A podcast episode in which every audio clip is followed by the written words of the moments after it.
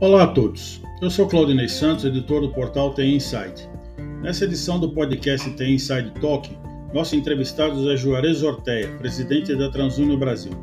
Ele fala sobre o uso de dados para a inclusão financeira das classes menos favorecidas, sobre a tecnologia para se evitar as fraudes e gerar melhores insights, como a empresa apoia as pequenas e médias empresas, sobre as soluções da multinacional com 50 anos de atuação e operação em 30 países e seu propósito de gerar informações para o bem.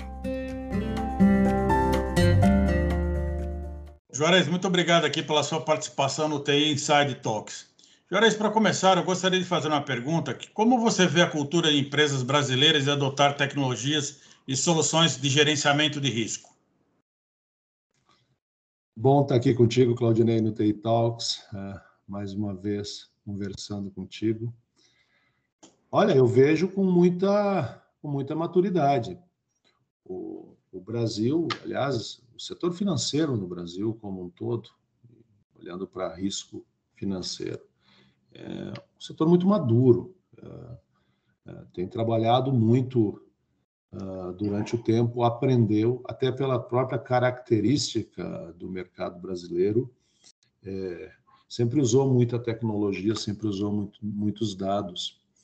Então, as empresas estão preparadas, mas o, o, existe uma grande transformação no mercado, na verdade, que é apenas uma porção do mercado brasileiro é atendido por soluções de risco e crédito, que são as pessoas mais conhecidas, as pessoas que já têm um histórico no, no mercado de ter feito transação financeira.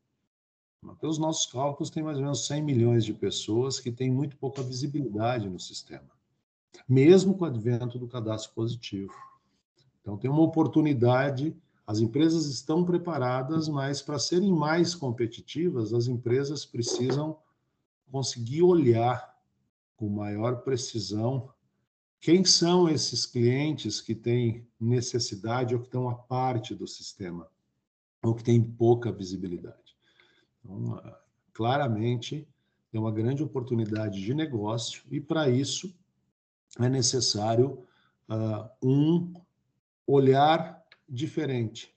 Vamos dar, vou te dar um exemplo. Assim. Uh, e acontece no mundo inteiro esse fator, não é só aqui. Há muito mais competição em serviços financeiros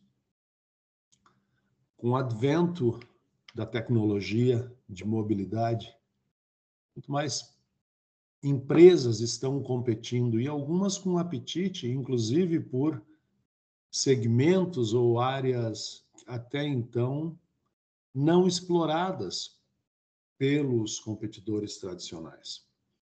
O Banco Central no Brasil flexibilizou muito a, as regras tem muitas empresas entrando no mercado oferecendo serviço. Então, é uma grande transformação. Os próprios players tradicionais estão com iniciativas digitais, bancos digitais, e estão olhando muito para fazer uma oferta para o mercado. Ao fazer isso, então, você tem apetite de gente oferecendo serviço, mas a necessidade de avaliar o risco. Um outro fator importante é que a pandemia, com todos seus aspectos malignos, dá para dizer assim, de saúde pública, ela também diminuiu a renda de muita gente. Então, pessoas que tinham capacidade de pagamento, pessoas que eram bem-vindas, dá para dizer assim, pelos modelos de avaliação de risco antes da pandemia, começaram a ficar de fora porque a barra subiu. Então, ah, há uma necessidade agora de reavaliar o risco. Inadimplência subiu, as empresas ficaram mais assim, preocupadas em assumir o risco de uma transação financeira, de crédito ou outros serviços, e mais, pessoa ficou, mais pessoas ficaram incluídas. Por outro lado, há uma necessidade de recuperação de crédito maior. Então, realmente, há um, um esforço enorme de adequação das empresas que querem fazer negócio. Porque, e essa é uma máxima, nós estávamos discutindo na semana passada isso na estratégia global da companhia, da própria TransUnion, né? A, mesmo nos Estados Unidos, com o mercado mais maduro, quem tem bom crédito é que tem acesso a crédito, a bom crédito. Então, num mercado como o Brasil, isso é muito mais necessário. Porque para desenvolvimento da própria economia, é absolutamente necessário que mais pessoas tenham acesso a bens e serviços e com isso a economia se beneficia e há um impacto real na qualidade de vida das pessoas. Tem uma pesquisa da The Economist, é, para que foi encomendada pela Transunos, que analisou as principais tendências que impulsionam a transformação digital nas companhias, né, e como elas podem construir confiança dentro desse cenário de consumo virtual, né? Ela menciona o uso de inteligência artificial em diversos contextos e configurações, segurança e experiência do cliente em diferentes mercados, como seguros, serviços bancários, comércio eletrônico, né? Como é que você avalia esse cenário aqui no Brasil do uso dessas tecnologias para a transformação digital dos negócios e efetivamente nesses setores onde vocês atuam com mais intensidade? Está ah, acontecendo. Ah, o Brasil é, é rápido. Já não temos mais aquela barreira que nós vínhamos em uso de tecnologias uh, novas no Brasil. Tem muita gente já adotando e colocando isso. Nós mesmos oferecemos para os nossos clientes. Então, uh, acho que são duas coisas. Uma é o uso da tecnologia, inteligência artificial, machine learning. A outra coisa é a busca por criatividade na modelagem de análise de, de, de risco. Data Science na, na veia. Uh, uh, as ferramentas estatísticas, a modelagem estatística é uma demanda enorme no mercado por pessoas com esse perfil também, é onde tem mais procura por por, por, profissionais que usam tecnologia, mas que, usam, que também conhecem ciência de dados, muita gente mudando de carreira, é interessante isso, muitos jovens entrando nisso. E a grande, a grande discussão é o uso de dados. Dizer, como é que você usa esses dados? Como é que, quais são os dados disponíveis? Como é que você traz mais luz para as pessoas que não estão, não estão inseridas no sistema financeiro. Uh, isso tem uh, transformado todas as discussões. A gente percebe nas várias indústrias, seja financiamento de carros, cartão de crédito, conta corrente, pagamentos, muita coisa digital. Com isso, também tem ocorrido uma preocupação enorme com transações fraudulentas. Isso tem crescido enormemente. Os dados da nossa pesquisa mostram, estão disponíveis, que uh, cada vez mais uh, é, é, é, é, necessário tomar cuidados com uh, você não permitir fraude de adoção de outra identidade, ou mesmo todos os tipos de fraude, e aí traz um outro, uma outra preocupação que vem também. No momento que se levanta a barra, isso já era uma verdade, né? Só vamos, vamos levantar a barra, vamos botar mais sistemas, vamos tentar impedir a entrada das fraudes no início. Só que ao fazer isso, muitas vezes, compromete a experiência do cliente. O consumidor bom, né? Você tem quantas vezes você tem que provar que você é você mesmo? E em transação digital isso é mais complexo, porque validação do, do, do equipamento, do celular, do computador que, que você está usando, né? e as possibilidades todas de que haja uma, uma alguém se adonando dessas, dessas da tua identidade digital, da rede da identidade digital. Então, há uma crescente E aí, assim, quem anda na frente, quem usa tecnologia, processo e aprende continuamente, e aí onde entra machine learning, inteligência artificial também, para você ir adaptando teus modelos de avaliação de risco e de proteção de fraude, porque essas variáveis vão mudando continuamente. Então, as é. empresas que conseguem fazer isso, elas conseguem fazer negócio, as outras têm que ser mais conservadoras em termos de negócio e, portanto, perdem competitividade. É, falando em fraude, a própria TransUnion divulgou agora uma, uma, uma, um relatório né, mostrando que a fraude no comércio eletrônico aí no período da Black Friday e da Cyber Monday constatou que 17,46% de todas as transações globais no comércio eletrônico foram potencialmente fraudulentas, né? Quer dizer, se a gente está falando de quase 20% no mercado global, é um número bastante impactante, né? Não, né? A grosso modo, uma a cada seis é, das transações é fraudulenta. Né? E isso em risco, se você imagina, em valor, vamos extrapolar isso para valor. Não dá para pôr 20% a mais de preço para. Porque aí você perde competitividade. É necessária a aplicação de tecnologia na veia. Né? Outro setor que vocês atuam é a questão do seguro, né? Ele também mostra que é uma, uma abordagem que foi feita pela TransUnion, que o, o consumidor de seguro comercial é, o, é, ainda ele tem uma experiência muito ruim, né? Quando se fala em seguros de vida, seguro de autos, seguro de dispositivos móveis, né? Seguro de celular, o, o setor aparece ainda em estágios iniciais de adoção dessa tecnologia, né?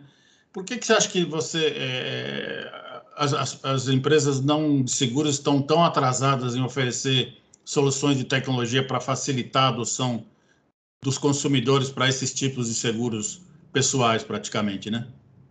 Claudinei, eu, eu, eu, vejo as empresas de seguro muito ativas, buscando resolver esse problema de baixa penetração. No início de tudo, você vê que o, o índice de cobertura de seguros nos vários segmentos ele ainda é baixo e ele tem uma oportunidade enorme, portanto, de negócio para as seguradoras de captar mais clientes.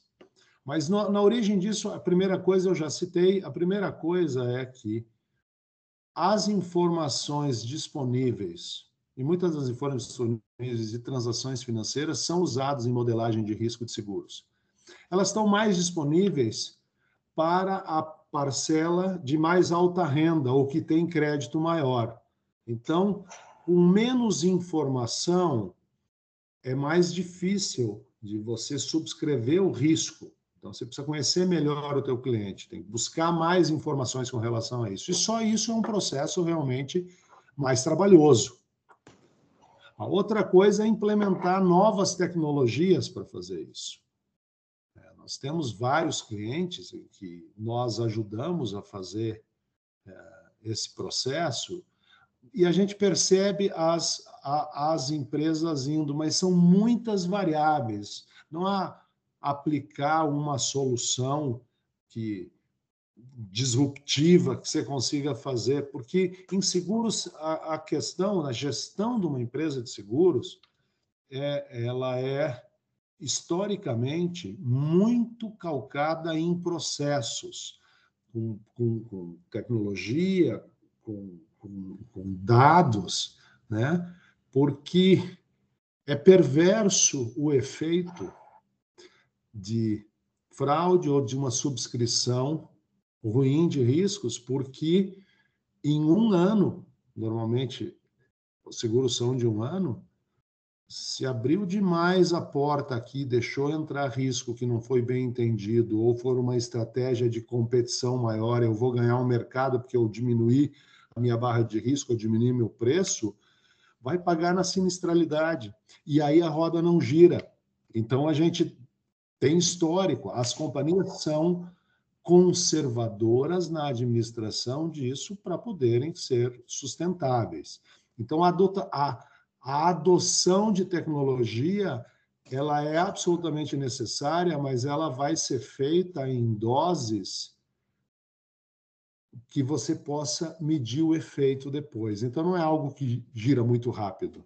Né? É, até houve um caso agora recente que está sendo divulgado que uma, uma, uma empresa de, dessa área de seguro-saúde está vendendo uma carteira de, de segurados que o risco é muito alto e ela considera que não é lucrativo. Então, preferiu vender a carteira do que ficar mantendo esse risco no seu portfólio, né?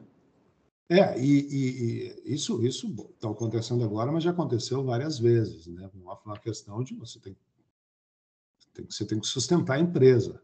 Mas, por outro lado, tem o, o, o, oposto disso é que no momento que a economia vai retomando, e vamos acreditar nisso, que a pandemia arrefece, que, que, que a, a, a economia passe, mesmo o risco de inflação, falando muito de inflação aí, mas que a economia gire, e mais gente incluída, o, o emprego retome,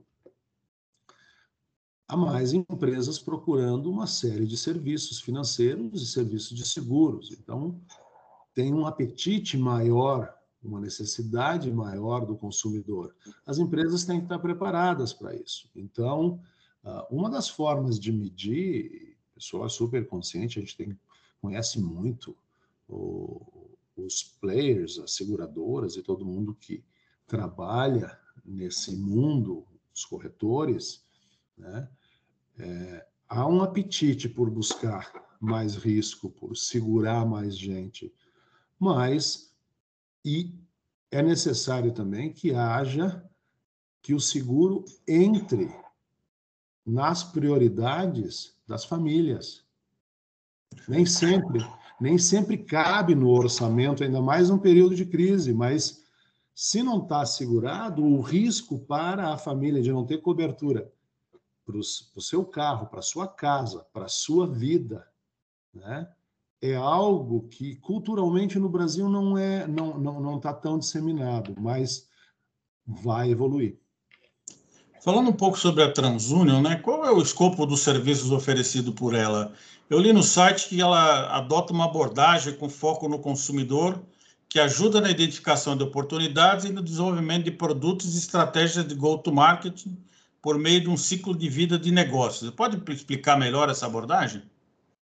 É, a TransUnion é uma empresa global de data insights, de uso de dados, de, de analytics. Né? E a, a, estratégia da companhia globalmente está baseada em três pilares. O primeiro é inclusão financeira. A gente fala inclusão financeira, mas está todo o escopo aqui. Né? No, no Brasil, são mais ou menos 100 milhões de pessoas que têm pouca visibilidade e não têm acesso a todos os serviços, os produtos e serviços. No, no mundo, a gente fala, o número é acima de um bilhão.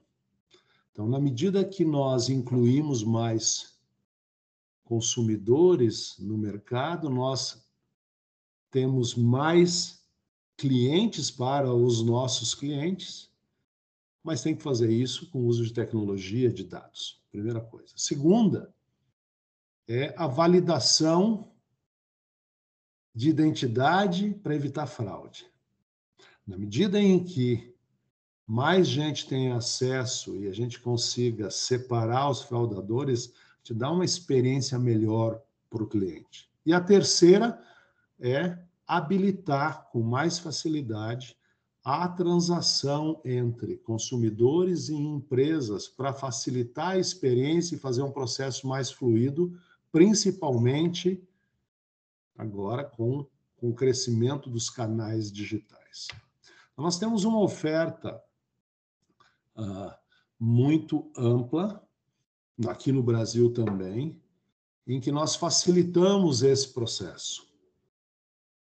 Qual é qual é o nosso grande diferencial? Nós ajudamos os nossos clientes a aprovar mais gente, a avaliar melhor quais são os seus segmentos, para aumentar a taxa de conversão e efetividade do esforço de go-to-market, de fazer venda cruzada de portfólio durante todo o ciclo de administração, todo o ciclo de transação uh, do cliente, desde a aquisição, avaliação de risco, gestão do portfólio, recuperação, renovação de seguros, por exemplo, e fazer esse ciclo acontecer. E nós também automatizamos esse processo.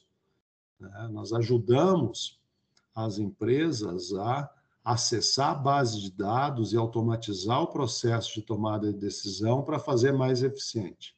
Na medida que esse processo ele é mais eficiente, ele é bem azeitado e tem menos interação humana, ele pode, ele sai, ele é mais eficiente, ele é mais barato, ele é mais rápido e você consegue tomar a decisão em, em, em muito mais com mais, mais efetividade e eficiência, fazendo com que a experiência do cliente seja mais, uh, mais fácil e, portanto, tenha o que a gente chama tenha menos atrito. Né? Então, nós temos o, o, nosso portfólio se distribui aí. Ele basicamente é o uso de uh, tecnologia e dados, data science, machine learning, para facilitar esse processo. É, eu vi que vocês têm um produto voltado aí para pequena e média empresa chamado Book 3D PJ, né? Que tem 59 atributos, né? Que permite a avaliação de risco dessas pessoas jurídicas, né? Quais são as características desse, desse produto? Qual a diferença do modelo de negócio para pequena e média empresa em relação ao mercado em geral? Primeiro, a pequena e média empresa no Brasil tem uma dificuldade enorme de acessar recursos, crédito, de, de, de, de poder ter, uh, de fazer transações, de poder se financiar, de poder ajustar fluxo de caixa. Né?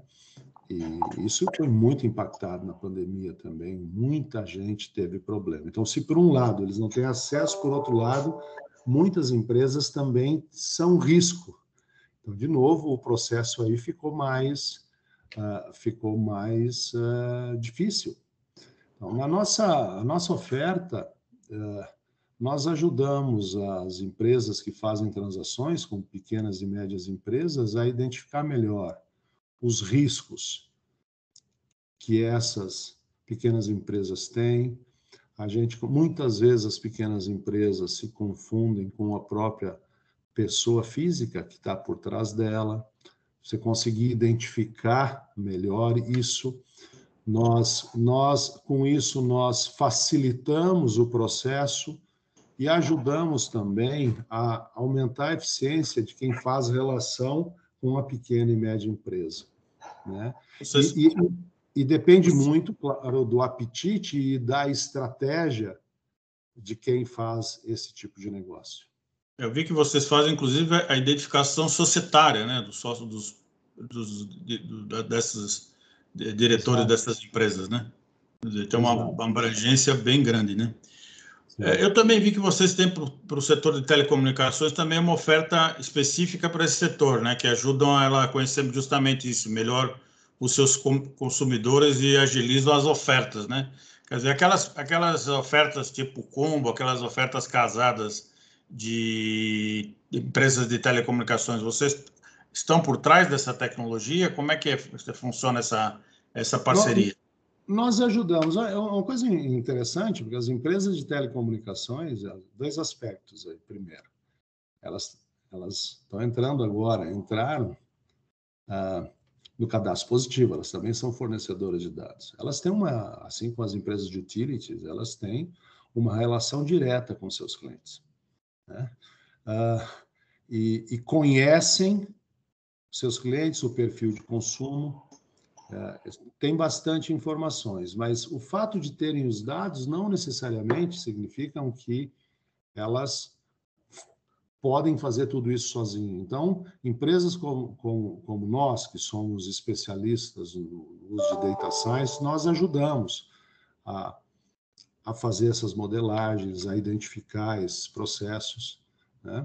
O outro aspecto importante, que essencialmente as empresas de telecomunicações elas são empresas de risco, elas são no fundo uma empresa elas, elas correm risco financeiro. No pré-pago, por exemplo, Quer dizer, no momento que ah, é pré-pago, mas então eu vou dar eu vou dar um crédito para esse cliente se minha primeira transação e a aquisição do aparelho celular, por exemplo.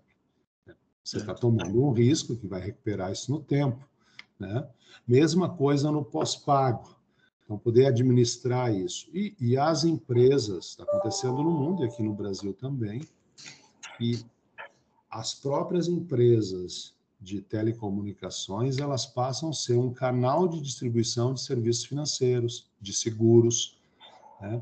Então, o perfil é muito mais do que vender um portfólio de produtos de telecomunicações, já passa a ter uma avaliação de risco de crédito uh, envolvido no processo, acima do que eles faziam. Tem um estudo agora recente também da TransUnion, né, que é o Financial Services 2022, Consumer Credit Forecast, né, que diz que vai haver uma expansão dos empréstimos, inclusive para o consumidor que eles chamam de non-prime, né, que, deve ocorrer agora em 2022, até ultrapassando os níveis pré-pandêmicos, né? Como é que você vê essas perspectivas no Brasil? Como é que você vê o retorno aqui do consumidor no, no mercado brasileiro para o próximo ano? O crédito tem que estar disponível para um pouco para viabilizar as transações. As empresas querem fazer isso, o consumidor tem necessidade de adquirir bens e serviços, então isso vai acontecer. Há uma miríade de nova, novos de, no, de, de, novas ofertas de empresas, sejam bancos digitais, a transformação dos bancos tradicionais para canais digitais e as fintechs, uh, muitas empresas, o comércio eletrônico. Uma coisa que o Brasil, é interessante isso, Claudinei, de falar, existe uma, uma tendência global que se fala muito de buy now, pay later, né? No Brasil, isso sempre aconteceu, que é o crédito no boca do caixa, o carnê que vinha lá atrás. Né? Agora, isso vai, mas era o carnê da loja. Né? Isso, isso vai permear para uma série de serviços também, em que o risco tomado, né, o, o montante é menor, portanto, são transações de menor valor, mas que precisam ser administradas, porque se, se isso não for bem feito, você acaba tendo um fator uh, negativo de inadimplência depois que inviabiliza tudo isso. Então, o crédito vai estar cada vez mais disponíveis nos vários canais. Piores, como é que você avalia a desregulamentação do mercado financeiro? Né? Nós temos aqui o Open Bank, agora estamos indo para o Open Finance, né? que vai incluir também o setor de seguros. Como é que você avalia essa desregulamentação? Que oportunidades você é, crê que vamos é, ter a partir de agora? É, na, raiz de tu, na raiz de tudo isso, tá, a, a, a regulamentação, a nova regulamentação, na verdade, né, ela quer estimular uma maior penetração de produtos e serviços financeiros, incluir mais gente nisso. Então, há uma, assim como ocorreu, são três grandes movimentos, eu acho. Primeiro, o cadastro positivo, que é a inclusão de todas as pessoas das transações financeiras disponíveis para avaliação de risco. Isso, o efeito positivo é enorme, porque ah, facilita esse processo. O segundo deles, né, é, que é ah, o próprio pagamento eletrônico. O efeito do Pix no, no Brasil assim é impressionante. Nós temos hoje mais de 110 milhões de pessoas que estão usando pagamento eletrônico gratuito. Isso está transformando a indústria de pagamento no Brasil e está democratizando esse processo, mas também utilizado por grandes empresas, por grandes transações. E o terceiro é o Open Finance, que traz uma série de mudanças aí, que é a portabilidade das suas informações em que o sistema tem que se adaptar. Há uma transformação, isso aumenta a oferta disponível para os consumidores, mas exige uma troca de informações aí entre o fornecedor de serviços atuais e a comando da necessidade do consumidor, que essa informação esteja disponível para outra instituição financeira que o consumidor assim decidir. Esse processo, uma coisa é a legislação, outra coisa é a implementação de processos com todas segurança, com toda, toda a segurança necessária. Há uma adoção. No Brasil está acontecendo mais rápido do que outros mercados que a gente conhece. Por exemplo, em UK, esse processo já está acontecendo há mais tempo, mas a adoção foi muito mais lenta e impacta um número, impactando um número, um número menor de clientes consumidores. Aqui no Brasil, isso foi desenhado para ser mais rápido, mais abrangente.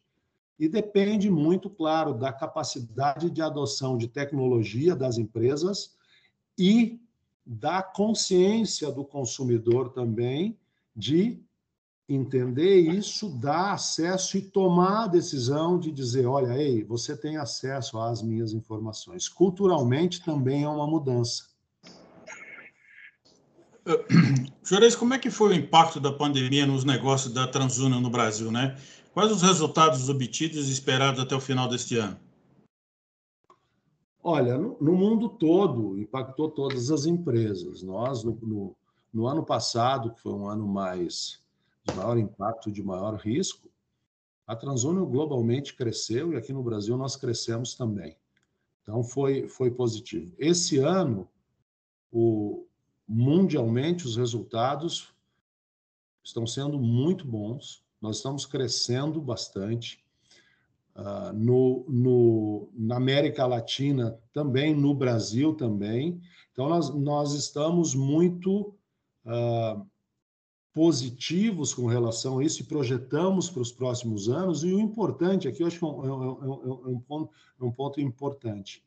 Na medida que a pandemia traz mais risco para as transações, o uso de tecnologia, de data science, o uso de inteligência de dados são fundamentais para poder viabilizar as transações.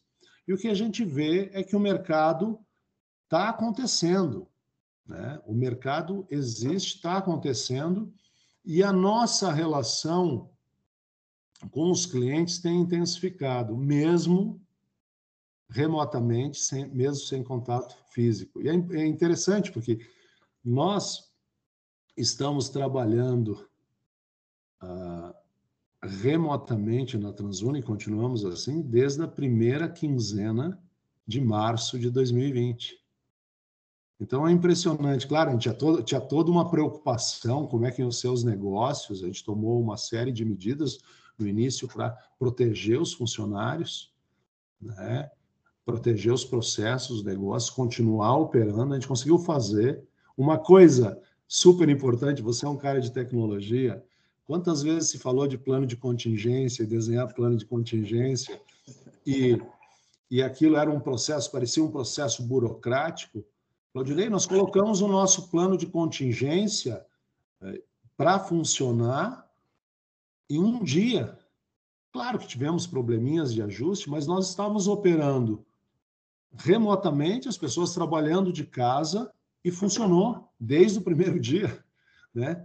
E continua funcionando até hoje, né? É, a é, é contingência é, virou normal agora, né? Virou normal.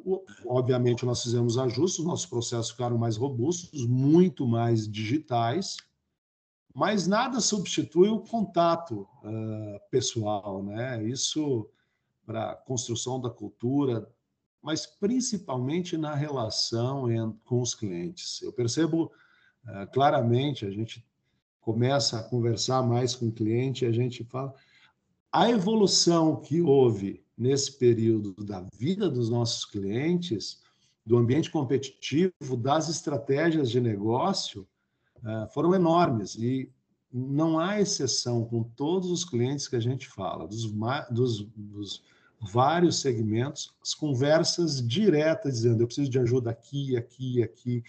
Então, assim, a, a confiança parece que aumentou muito uh, na relação de parceria entre as empresas provedoras de soluções e os clientes. E o nosso caso é exatamente assim. Bom, Jores, para finalizar aqui o nosso podcast, eu queria saber aí quais são seus investimentos para o próximo ano, né? Quais os novos serviços e produtos que estão no pipeline para lançamento? Bom, me, dá, me dá o benefício da surpresa de quando lançar os produtos. Né? Pô, eu tenho a obrigação de perguntar, né? E eu, né, eu vou te responder. Mas, uh, Claudinei, uh,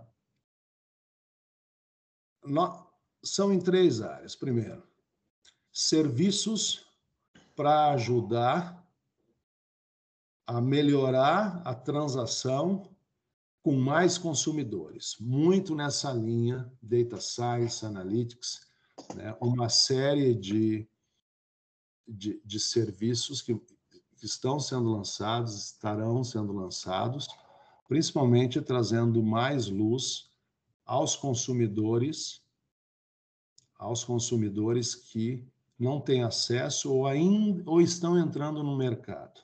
Se a gente olhar a geração Z, no mundo todo, mas aqui no Brasil, pessoas com menos de 25 anos, e nós projetarmos os próximos 10 anos, há um contingente enorme de pessoas entrando e que entrarão no mercado e que não tem histórico financeiro nenhum. Como é que você dá acesso a essas pessoas? E a, e a, e a diferença que faz na vida de uma pessoa que está estudando ter acesso ao primeiro cartão de crédito? Ter acesso à primeira conta corrente. E serviços, financiamento dos estudos.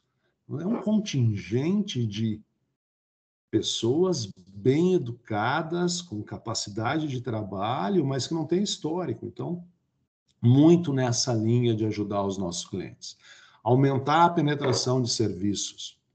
A gente chama quando a gente aumenta a penetração de serviço, que a gente ajuda as empresas a serem mais eficientes, a gente tem um efeito muito positivo em quem tem o acesso, porque melhora a qualidade de vida, que é o nosso propósito. A gente chama de informações para o bem.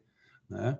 Então, muito em cima disso, também na questão de fraude, de ajudar a combater a fraude, de ajudar a facilitar essas transações e muito de analytics para tentar direcionar a muito processo manual e físico que o uso de analytics no início permite que você aplique a dose de esforço adequado a cada a, a cada a cada uma dessas dessas segmentações. Por exemplo, como eu vendo melhor para as pessoas que têm a maior propensão disso.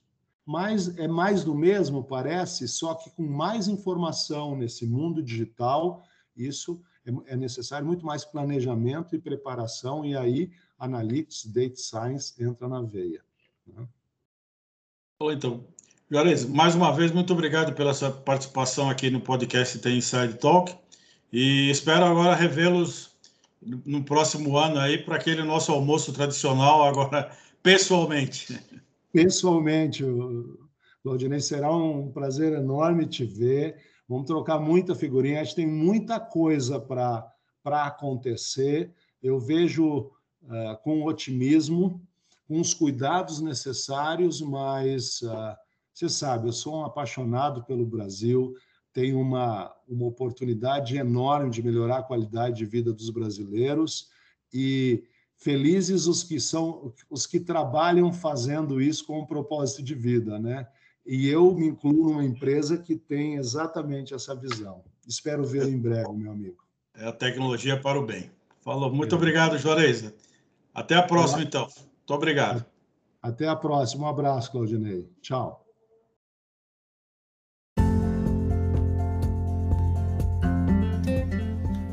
Esse foi o episódio de hoje do The Inside Talk. Agradeço a audiência e gostaria de convidá-los para seguir The Inside nas redes sociais, para acompanhar as principais notícias do mundo da tecnologia e ficar por dentro dos próximos episódios e eventos.